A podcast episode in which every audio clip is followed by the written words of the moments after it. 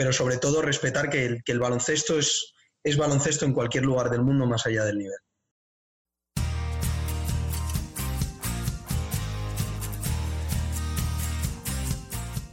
Bienvenido al podcast de Basketball Insights, un programa en el que nos adentraremos en los entresijos del baloncesto y descubriremos los trucos, técnicas y estrategias los entrenadores de éxito siguen para hacer crecer a sus jugadores y equipos y obtener mejores resultados para que así tú puedas mejorar el rendimiento de los tuyos, sin olvidarnos de sus historias y de las de cualquiera que ayude a hacer más grande el mundo de la canasta cada día, con Millán Cámara y J. Cuspinera.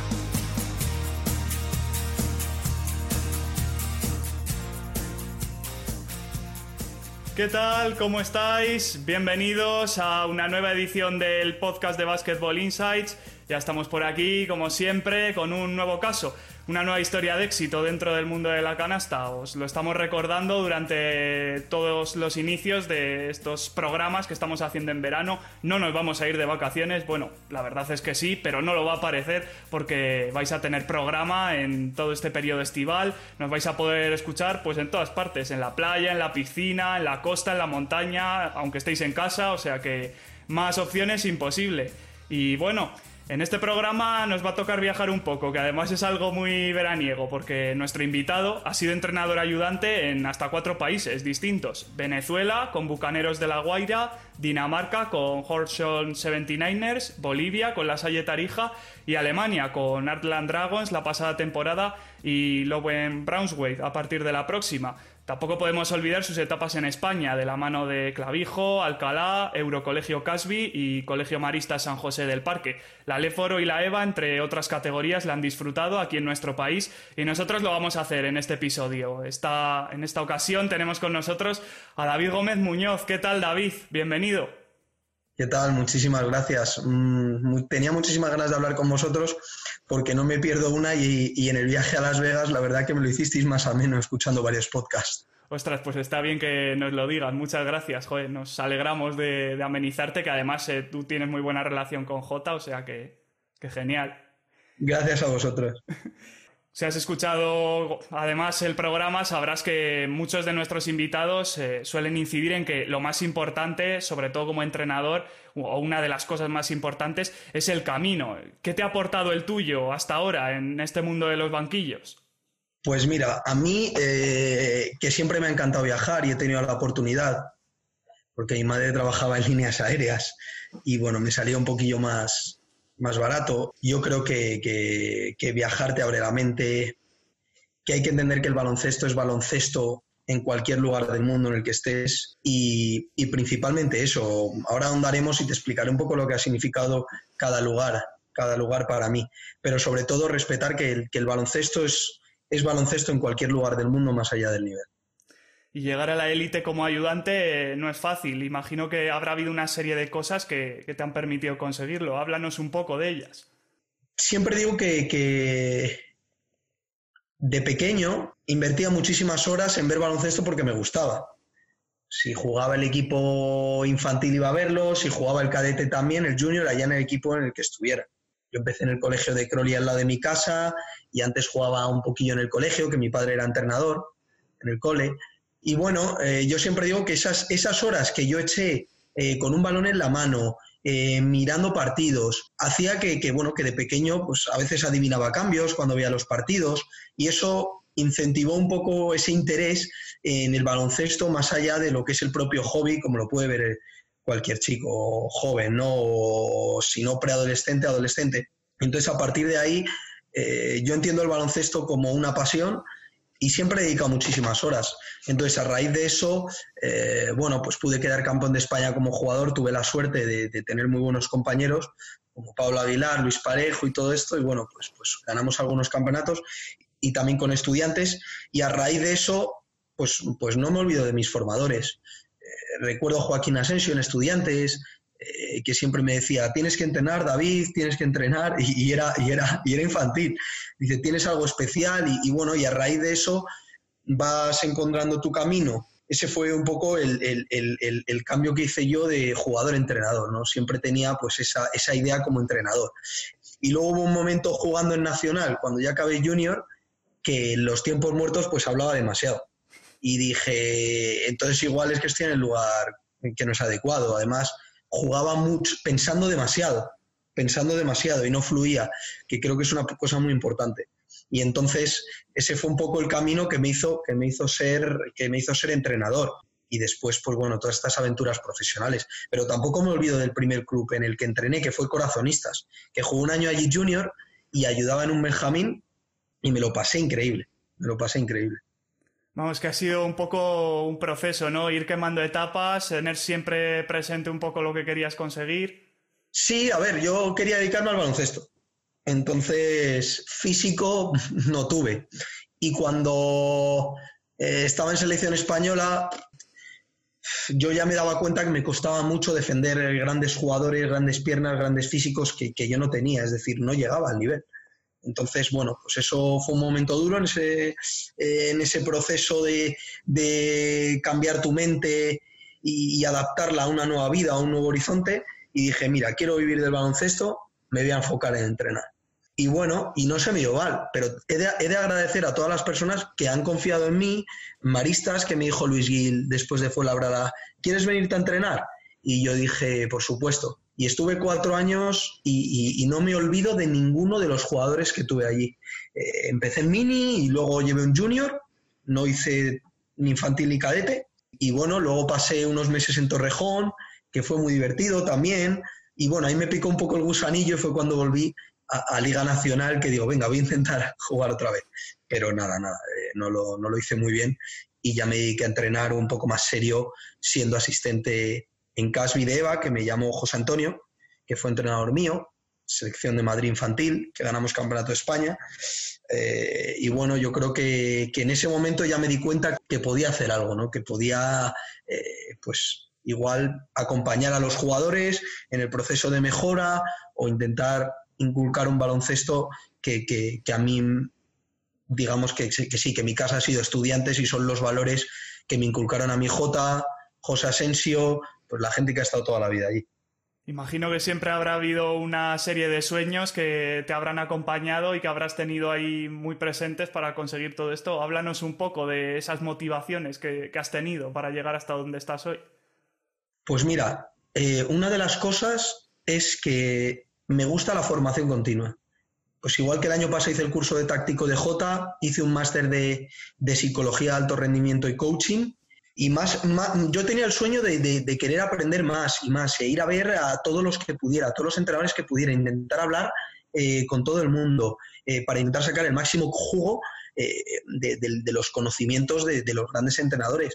Entonces, siempre me he movido mucho y esa pasión eh, por el baloncesto, pues ha, hecho que también la tuviera a nivel personal. Es decir, pues si tengo que ser mejor entrenador a nivel táctico y técnico, pues también tengo que ser mejor persona y tengo que saber más de comunicación. Eh, estudié la carrera de periodismo, pero también tenía que saber más de psicología, tenía que entender más al jugador, tenía que hablar mejor inglés. Entonces, evidentemente el sueño que tenía yo era de dedicarme al baloncesto, pero créeme que cuando empezaba en Maristas, no tenía absolutamente ni idea. Yo ahí me vivía, me, eh, quería ser entrenador, pero me veía en un periódico, es decir, me veía compaginándolo.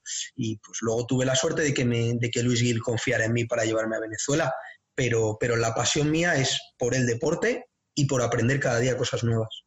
Justo comentabas el tema de la carrera de periodismo y te quería preguntar eh, qué importancia le das tú a la formación, no solo en lo que es baloncesto, sino en otros ámbitos.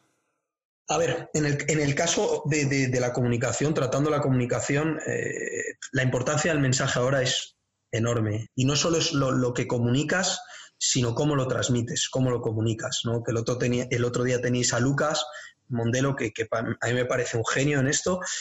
Y pues yo creo que sí me ha ayudado a estudiar periodismo. Quizá en la parte más teórica del mensaje, eh, pero sí que me ha ayudado muchísimo.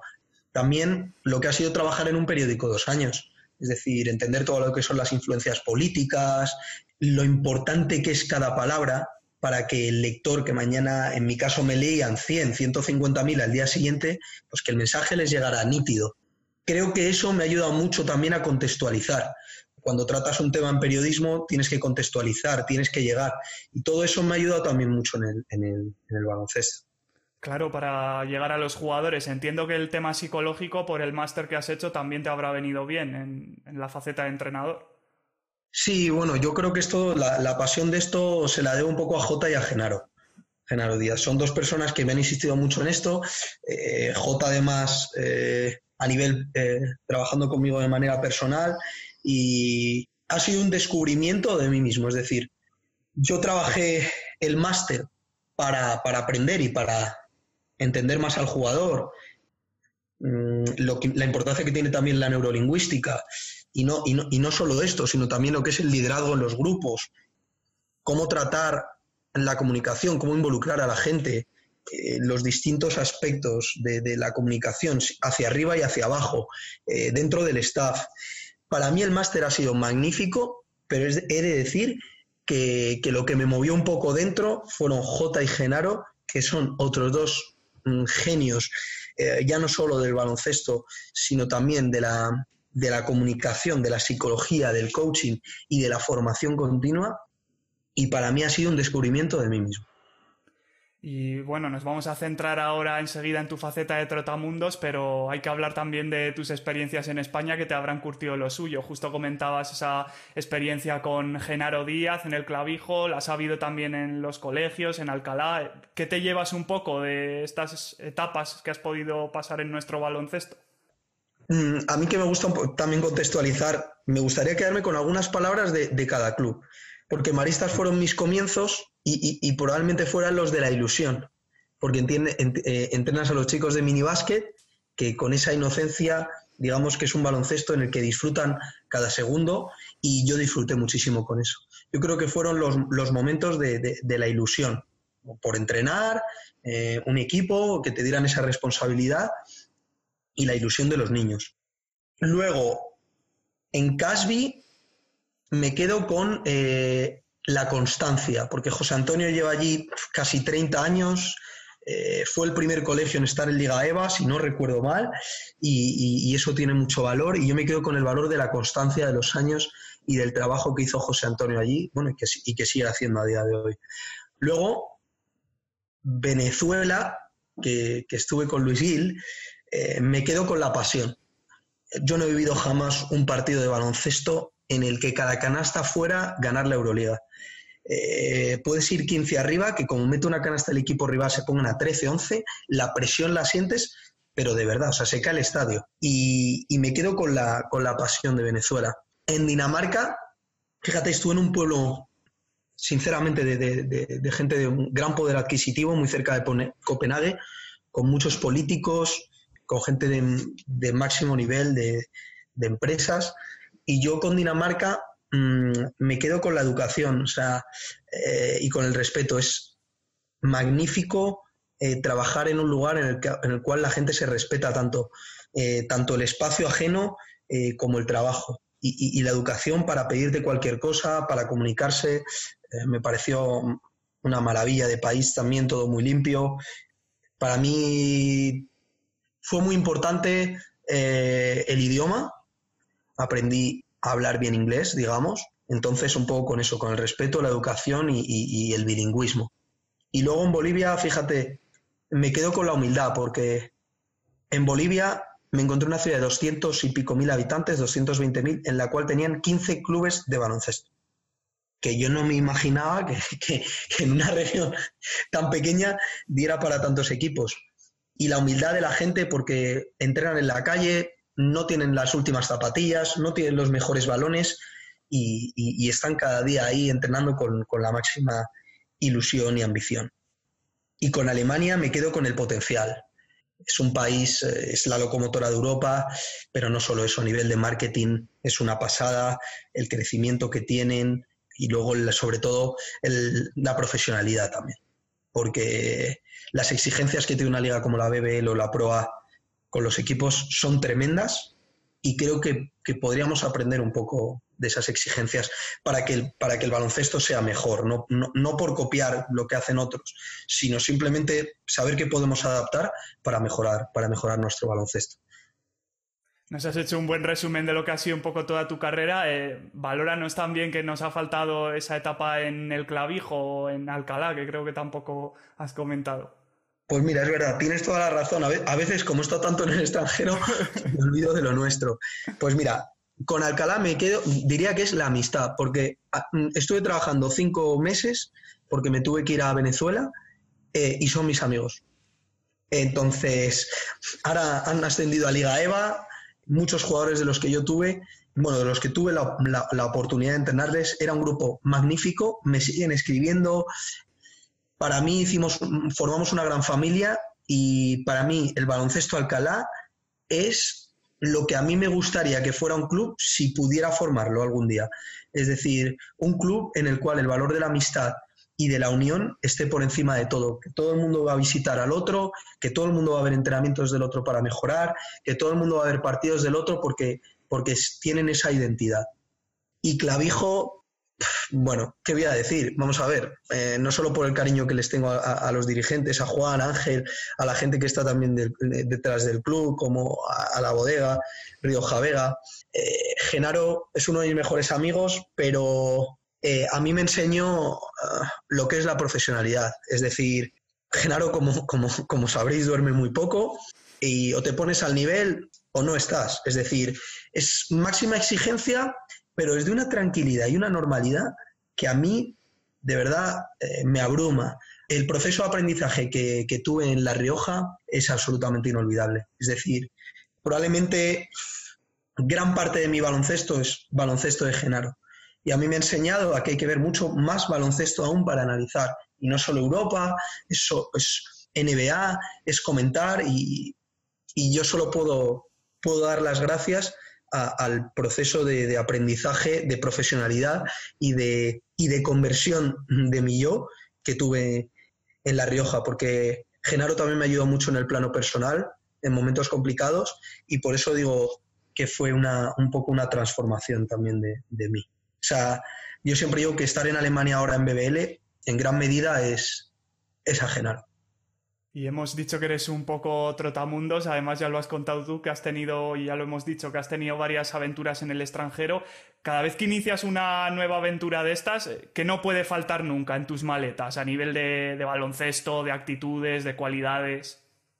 Pues mira, yo con la máxima ilusión. Eh, como te he dicho antes, eh, yo no entiendo el baloncesto sin pasión. Es decir, hacemos lo que nos gusta, nos dedicamos a nuestro hobby y la maleta tiene que ir repleta de ojos nuevos. Es decir, yo cada temporada es como que me planteo, como estoy con, normalmente con entrenadores nuevos, ahora, he firmado dos años, con lo cual eh, podré mantener una filosofía más de un año, pero para mí lo más importante son ojos nuevos y ponerme a disposición, no solo del entrenador, sino también del club. A mí me gusta esa identidad con el club.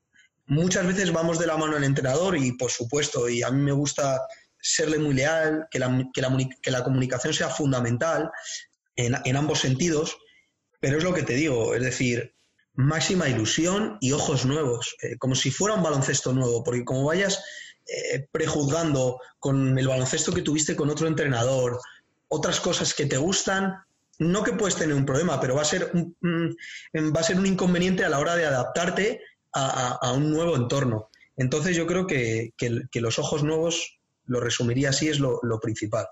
Has estado en Venezuela, en Dinamarca, en Bolivia y, en Alemania. Eh, cuéntanos, eh, ¿qué diferencias con respecto a nuestro baloncesto y a la forma de entrenar te has encontrado en cada país? Esta es, una pregunta interesante, porque cada vez es verdad que el baloncesto va siendo más cosmopolitan y, bueno, eh, hay muchos entrenadores españoles en otras ligas o muchos entrenadores serbios. Mira, en Venezuela se potencia mucho más el uno contra uno eh, a mí me tocó una liga que había tres entrenadores españoles, dos argentinos, con lo cual veíamos mucho juego europeo, pero al final tiende, es una mezcla, es un mix entre lo que tú aportas ¿no? y lo que el baloncesto de esa, de esa región o de ese país eh, tiene. Entonces, eh, yo creo que Luis, por ejemplo, Luis Gil hizo muy, muy buen trabajo mezclando eso, mezclando esa libertad del jugador latinoamericano y el perfil de, extra, de, extracomunitario que va allí a jugar, que es mucho uno contra uno, muy anotador, con el perfil de cierto orden o cierto orden por lo menos en el spacing que tenemos en Europa. Entonces, creo que Luis fue un muy buen ejemplo allí. El Che ha hecho muy buenos años. Eh, entonces yo creo que en Venezuela me quedaría eso, que es como un mix entre, entre el uno contra uno americano, por decirlo así, y, el, y, el, rigor o un poco más el orden y el spacing de Europa. Aunque ahora se está yendo por otro camino, pero, pero bueno, para que la gente nos entienda. En Dinamarca me quedo, pues fíjate, ellos venían de, de, una cultura serbia y nos decían que les gustaba mucho de nosotros la comunicación, ¿no? Entonces venían de lo militar a un poco Mm, más de libertad y de mejor comunicación que podemos aportar nosotros o que dicen que aportamos, ¿eh? porque muchas veces nosotros no lo sabemos. En Dinamarca se juega un baloncesto también rápido, eh, un poco descontrolado, y, es un poco parecido, es decir, tienes eh, la libertad del jugador americano que va allí también a anotar, a hacer un poco de estadística, ¿no? Para luego salir a una mejor liga, con el orden, el rigor que les han dado, que les ha dado la escuela balcánica y que luego que hemos también mantenido nosotros. No diría que fueran baloncestos eh, muy diferentes, sí en lo físico, porque Venezuela es mucho más físico, pero se me ha olvidado una cosa, decir una cosa interesante de Venezuela que creo que le puede gustar a la gente. Es el único país que he visto en mi vida que en los últimos 10 segundos la quieren todos. es decir, no, no, te digo que se la quitaban de las manos, pero bueno, allí, allí todos querían el balón para tirar la última, y me llamó mucho la atención. Y en Bolivia, en Bolivia, eh, bueno, pues había muchas carencias a nivel de tecnificación, ¿no? de, técnica individual eh, y, de spacing y de conocimiento del juego. Entonces podríamos decir que era un baloncesto un poco más, pues de que podíamos ver hace 12, 15 años, con más high-low, en el sentido de, de, ocupar un spacing más dentro de la línea de tres, con no tantos triples, con mucho poste bajo.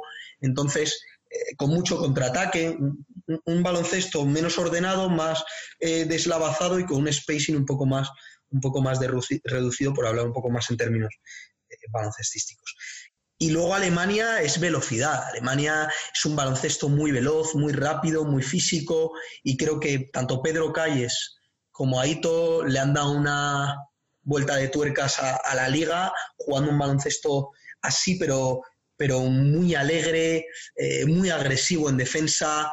Eh, yo creo que en Alemania se tendía a jugar un poquito más al fallo y ahora hay un baloncesto mucho más valiente, me gusta decir a mí, que es el que han aportado tanto Aito como Pedro Calles, que me gusta siempre mencionarlos, porque son los que están abriendo las puertas ahora mismo de la BBL y a los que yo tengo que dar gracias, porque creo que, que también parte de ellos es que yo tenga este trabajo. Cuéntanos un poco cómo ha sido tu proceso de adaptación a esos distintos baloncestos y países, eh, las facilidades o las dificultades que te has encontrado, los aprendizajes. Yo siempre digo que lo mejor y lo peor del baloncesto son las personas. Es decir, muchas veces eh, te vas a llevar amigos y otras pues vas a tener desencuentros o gente que entiende el baloncesto de otra manera o que piden cosas que no están en los contratos o en los valores, lo que sea, ¿no? Podemos entrar más en detalle. Pero yo creo que eso, que, que, las personas, creo que las personas. Por así decirlo, lo que te ha facilitado más la adaptación han sido las personas que te has ido encontrando en esos distintos baloncestos o países. Sí, porque, porque creo mucho en las relaciones humanas. Es decir, a mí me gusta, por ejemplo, en Venezuela, comento un detalle. Nosotros sabíamos que tenían los, los problemas de los utilleros para llevar comida a casa o para llegar a fin de mes eran, eran muy grandes pues yo si podían lavarme la ropa a ellos, pues mucho mejor para poderles darles un incentivo. Era gente que se quedaba a dormir allí. Ese tipo de relaciones o el team manager nuestro en, Venezuela, que ahora está en España, que ha tenido que emigrar por la situación política, eh, y, quedamos aquí en Madrid. Es decir, al final esas relaciones humanas a mí es lo que más me ha ayudado eh, a adaptarme. Y luego también, pues, eh, visitar. Es decir, por ejemplo, yo cuando estuve en Dinamarca, pues tuve la suerte que alrededor del club había una diputada del Parlamento, pues vas al Parlamento, entiendes más a la sociedad, haces preguntas que te puede responder quizá mejor un político que vive, que vive esa realidad diaria de las necesidades del país, o al menos en Dinamarca. En Bolivia yo caminaba por la calle, me decían que a veces era peligroso, caminaba por la calle, me relacionaba con la gente, comía comida criolla, quedaba a comer con dirigentes de allí, con lo que pudiera, con compañeros de trabajo de otros equipos o mismamente en Alemania, que teníamos la cooperación con Vecta, pues iba a ver a Pedro, algunos entrenamientos, eh, con el coordinador de allí pues también comía.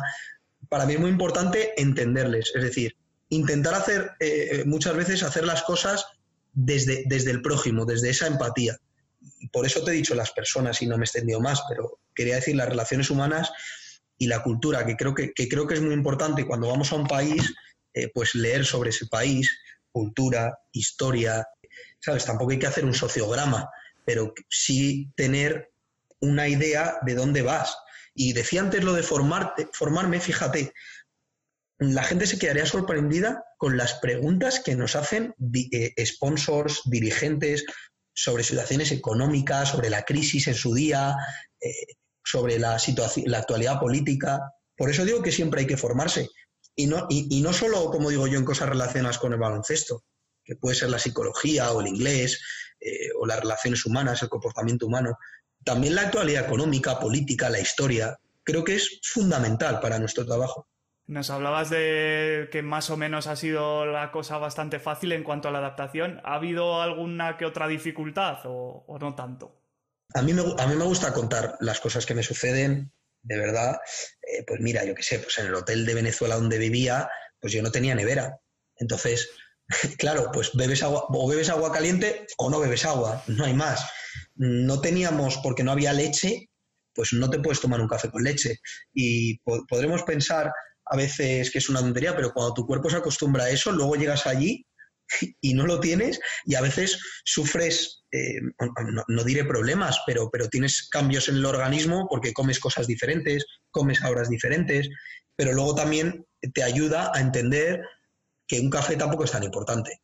O, beber agua que no esté de la nevera y esté del tiempo, pues tampoco pasa nada. O que tengas que, o que no puedas andar. Yo en Venezuela no anduve más de un minuto, por, porque era muy peligroso. Entonces, pues estas cosas te pasan. Entonces yo creo que hay que darle la normalidad, pues la misma normalidad que le dan ellos en el día a día, se la das tú. Es decir, yo en Bolivia, la vuelta de Bolivia, estuve seis meses mal del estómago. Cada vez que comía me sentía llenísimo. Podía comer nada, una tortilla francesa. Entonces, eh, te pasan muchas cosas. Eh, por ejemplo, por ejemplo, en Bolivia pues llegas a una casa, te dicen que vives solo y luego no vives solo, y la compartida, y luego te vas a vivir solo y te dicen que, no, que es que te tienes que pagar tú una parte. Por eso fue un poco mi periodo corto, eh, que, vas a entrenar en un pabellón y entren en la calle, y de eso nunca me quejé, porque como siempre jugué en la calle, eh, lo entendí, fíjate, lo, entendí como, como un momento de humildad, es decir, tengo que estar aquí, o sea, aquí nadie me va a limpiar la pista, y me acuerdo que chispeaba y me decía, no, no, aquí aunque llueva un poco, se entrena.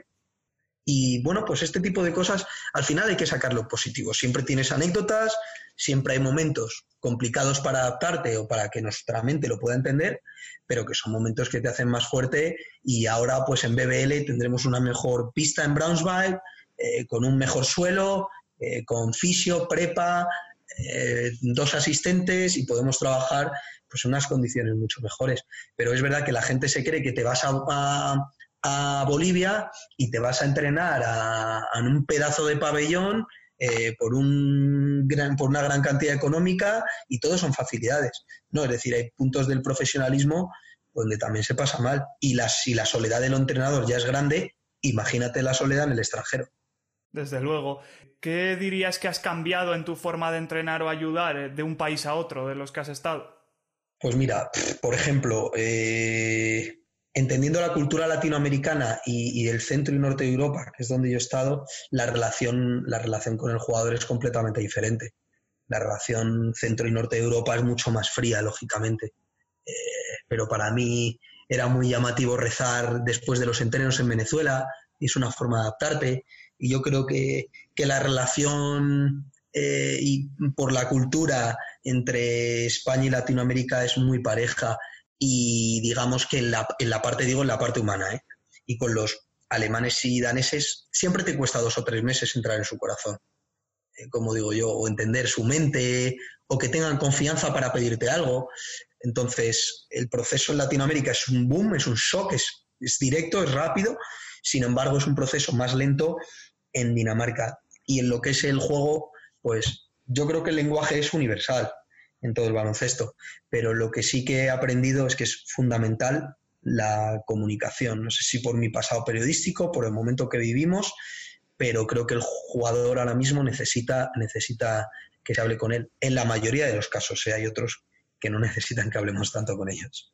Justo ahora que hablas de jugadores, eh, ¿qué dirías que para ti es lo más gratificante de trabajar con ellos? O si hay alguno con los que has podido trabajar que te haya marcado especialmente. A ver, me han marcado varios. Eh, para mí, la época de Venezuela fue muy importante porque fue la primera y quizá entre los jugadores de máximo nivel. Pete Michael, que le vi después de cinco años en la Final Four y ahora en Las Vegas, para mí me ha marcado.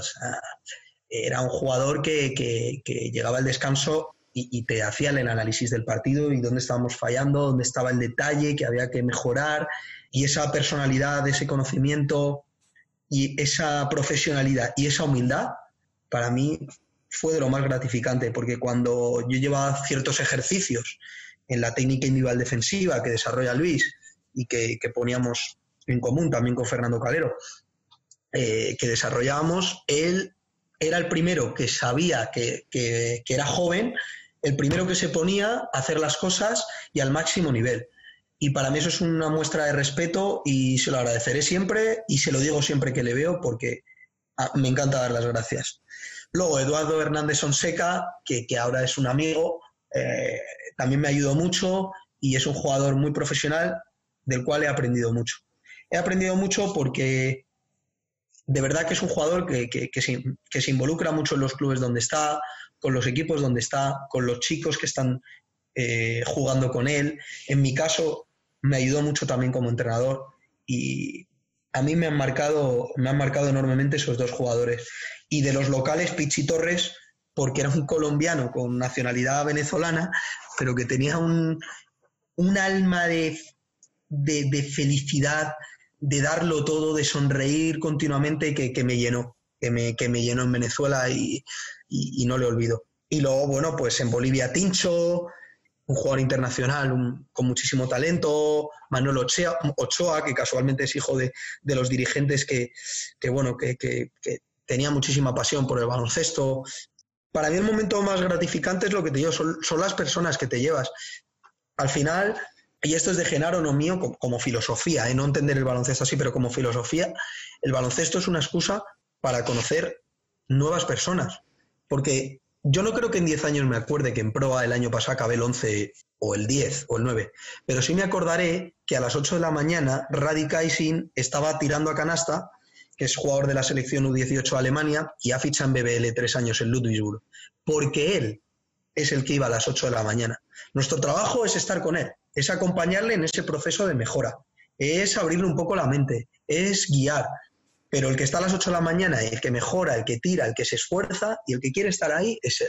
O que el Abrinovicius, que juega en la U20 de Lituania, estuviera el año pasado también a las 8 de la mañana lanzando a canasta, sprintando, eh, mejorando eh, em, el manejo de balón, porque él quería ser mejor y casi dobló los números de Pro B a Pro A con 19 años.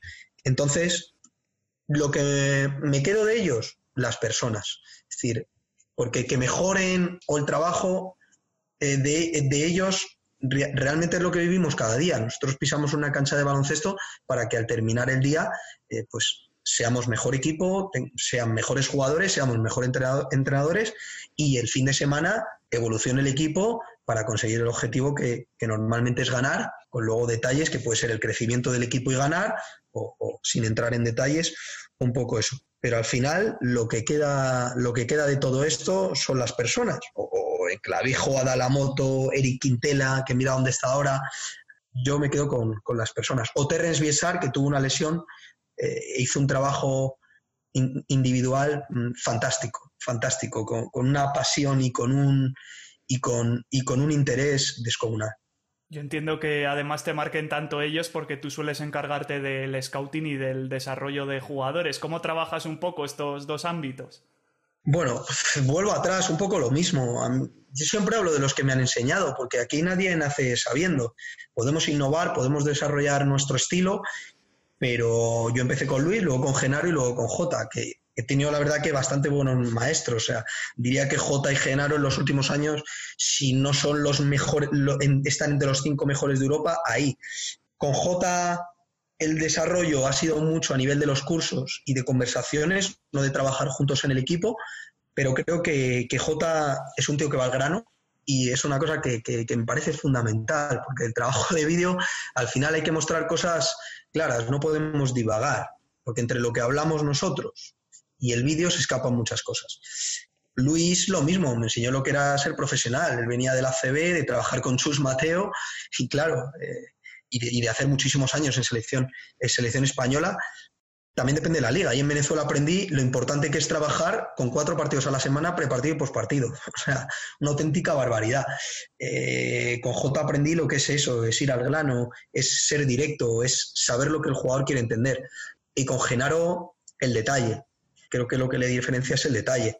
Y bueno, pues a raíz de un poco de estas tres ideas, desarrollo mi, mi trabajo y a mí me gusta mucho el trabajo individual de vídeo con el jugador este año he practicado mucho una cosa que, no me ha ido muy mal, eh, con Janes Hund, un jugador alemán que es muy parecido, bueno, muy parecido a Campazzo, salvando las distancias, pero un jugador pequeño, muy vertical.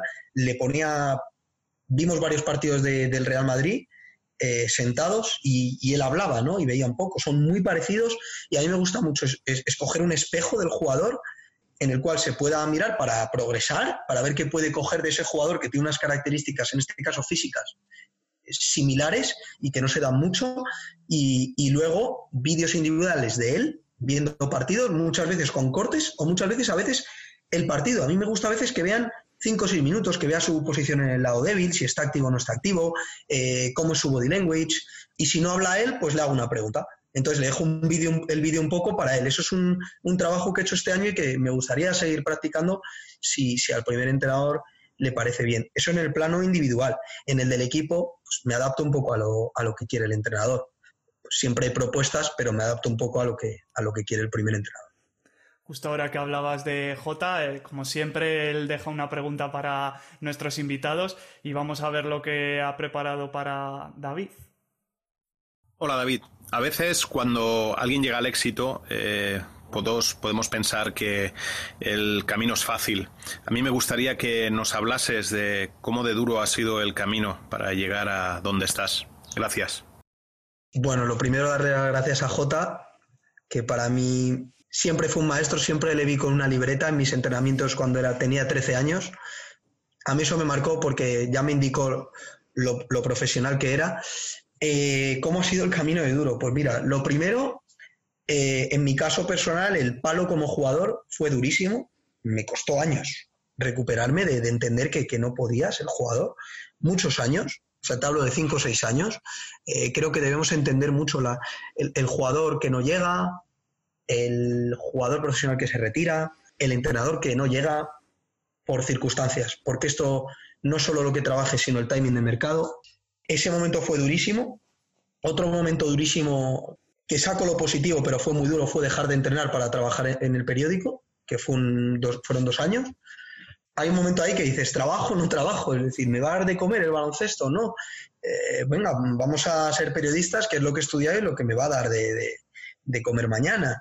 Y cuando ves que te falta algo en tu vida, pues, pues bueno, vuelves. Pero eso fue muy complicado, porque reengancharte cuando sales eh, es, es difícil, es decir, el nivel es muy alto, y, es una profesión que necesita estar en cancha día a día y sentir el balón y sentir a los jugadores y sentir esa relación.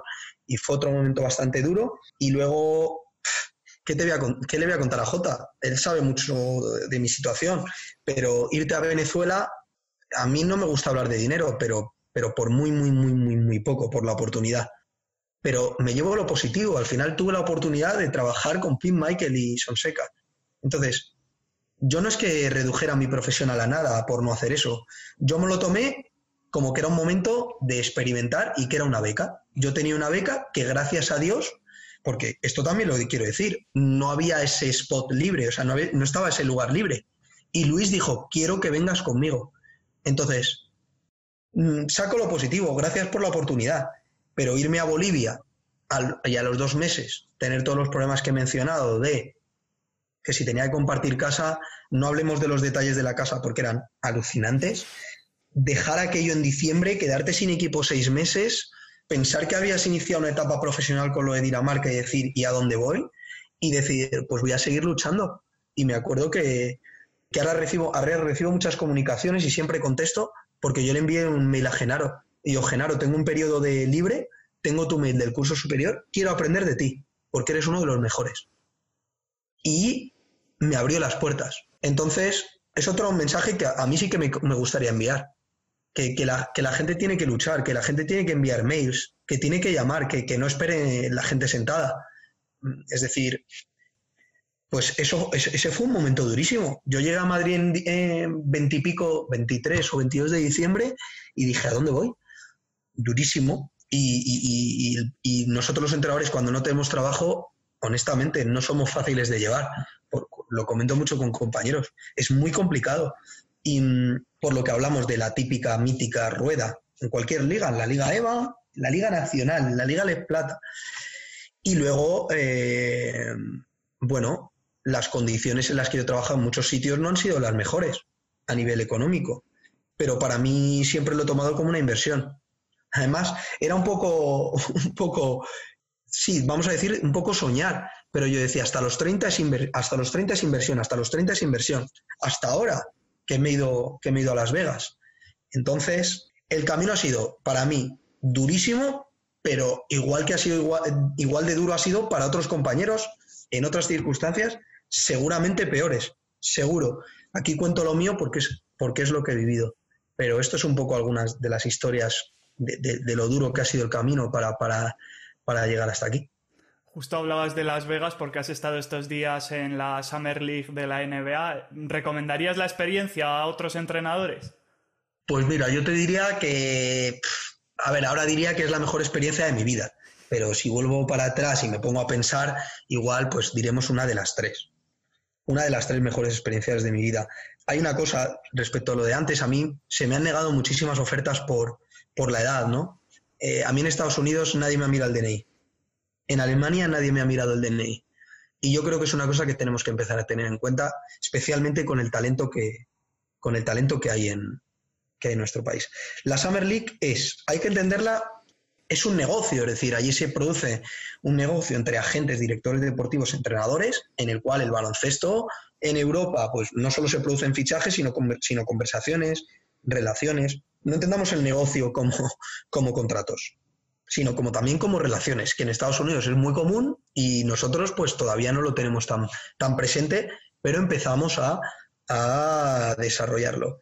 Lo mejor que me ha pasado en la Summer League es hacer amigos, es ver a gente que se cruza el charco y coincidir allí, con Piola, que va a entrenar en Maccabi Haifa, que coincide en Venezuela, con Ettore Messina, que tuve la oportunidad de hablar 20 minutos, que ha sido una de las mejores conversaciones de mi vida.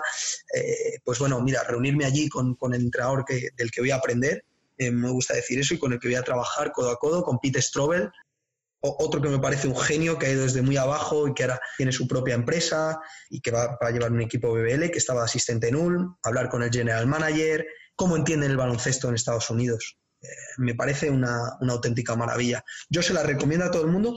Es cierto que con un perfil, es decir, hay que vivir eso una vez en la vida o varias, pero tienes que tener un perfil para, también para relacionarte.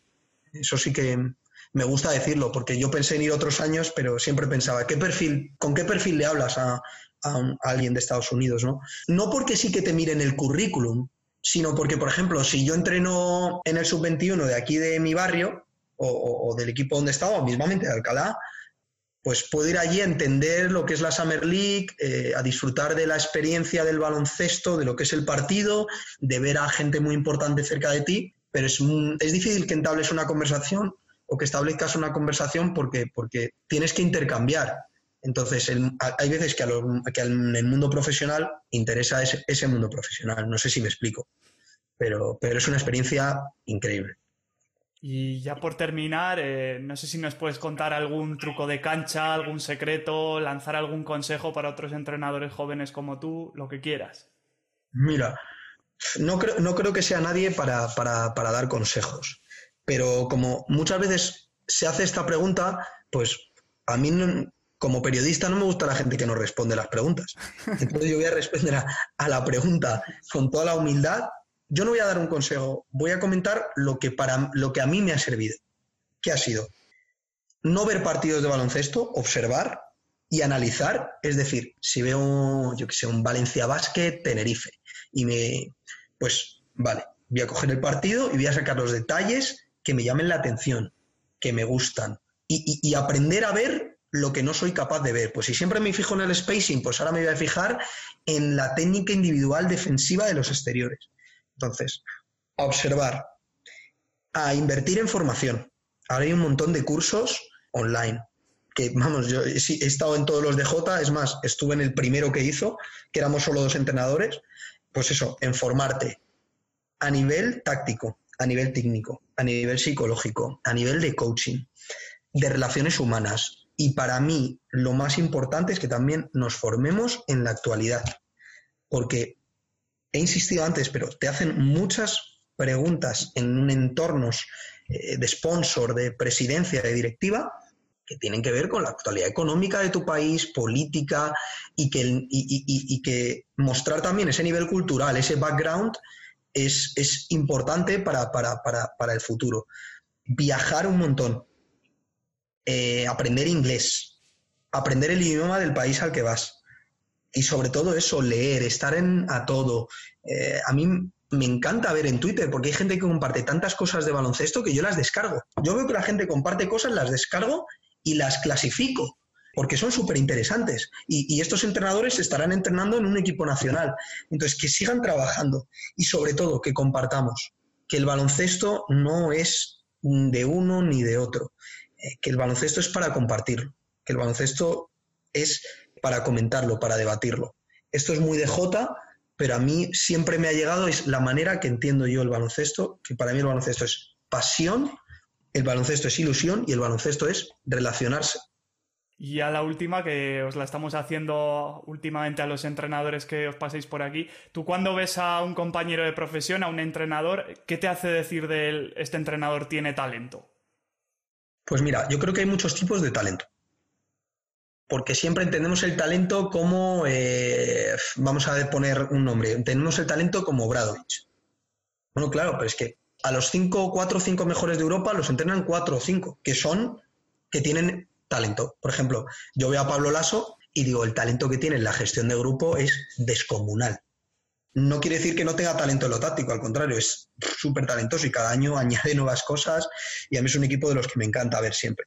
Pero es que tiene un talento increíble en la, gestión de grupo, en entender al jugador, en entender lo que necesita, en mover piezas, que es dificilísimo. Pero es que eh, por ejemplo, Ryan Panone me parece que es un talento a la hora de encontrar sistemas y compartirlos en YouTube. Y, tiene un y, va a ser entrenador de la G-League. Es decir, es que a veces entendemos que el talento es eh, descubrir el último detalle defensivo o que te ha surgido o que has visto en la NBA y lo puedes traer, yo que sé, a un equipo de no sé dónde. No, creo que hay diferentes tipos de talento y que, y que se tiene que dar eso a que estés en el equipo adecuado. Entonces, todo eso mezclado eh, se produce en momentos mágicos, como fue el Tenerife hace unos años de Vidorreta, como ha sido Ponsarnau en Valencia, que me parece un hombre que tiene una prudencia exquisita, o me parece talento, el talento táctico que, ha tenido Xavi Pascual y todo lo que ha traído Europa, o sea, todo lo que ha dado a la Euroliga, a la riqueza que le ha dado, me parece increíble, pero es que me parece talentazo lo que ha hecho Pedro Calles en la BBL su primer año, hacer semifinal con uno de los tres presupuestos más bajos de la liga, que ha puesto un jugador, eh, a dos, jugadores en Euroliga, Austin Hollins en Zenit, TJ Bray en, en Bayer y, Seth Hinrich en Eurocup, es que eso me parece de un talento tremendo. Entonces, yo creo que todos los entrenadores profesionales, y, no, y te diría, y todos los entrenadores que entrenan en su barrio tienen un talento. Y eso es lo que tenemos que descubrir y que se dé el timing, pero que todo el mundo tiene un talento. Estoy convencidísimo de ello. No solo cuando vemos a un entrenador top decimos, este tío tiene talento. No, no. Hay muchos tipos de talento que he puesto ejemplos y talento también tienen mis amigos de Alcalá, el que ha subido a Eva con ocho chicos de Alcalá. Me parece increíble. Eso es talento también. Pues David Gómez Muñoz, ha sido un placer tenerte con nosotros y nada más, eh, si quieres añadir algo más allá de cómo podemos tenerte fichado por las redes. Bueno, me gustaría decir que he fichado en Brownsby, que ha salido hace poco y que estaré allí los próximos dos años, que es el equipo, uno de los dueños es Denis Schroeder, jugador de la NBA, que hay un, bueno, que estamos intentando construir algo especial, hemos hecho un equipo muy joven, me gustaría que la gente pues, clicara de vez en cuando y siguiera. Eh, y, agradeceros el esfuerzo y el trabajo que hacéis por, por, el baloncesto y por dar voz a toda la gente alrededor o del mundillo del baloncesto. Muchas gracias. David Gómez Coach en Twitter, eh, David Gómez Muñoz en Facebook y David Gómez Coach arroba gmail.com. Cualquier persona que quiera mandarme un mail, compartir baloncesto, eh, estaré encantado de escuchar y de responder. Como siempre, tendréis el programa disponible en las principales plataformas de podcasting en las redes sociales, en Twitter, yo soy arroba millancb, jcuspinera es arroba jcuspi, también tenemos el perfil de Basketball Insights, que es arroba Insights, y en Facebook, en la página de J, jcuspinera, tenéis también toda la información sobre el programa. Así que por nuestra parte, nada más, un abrazo y un saludo grande para todos y hasta la próxima.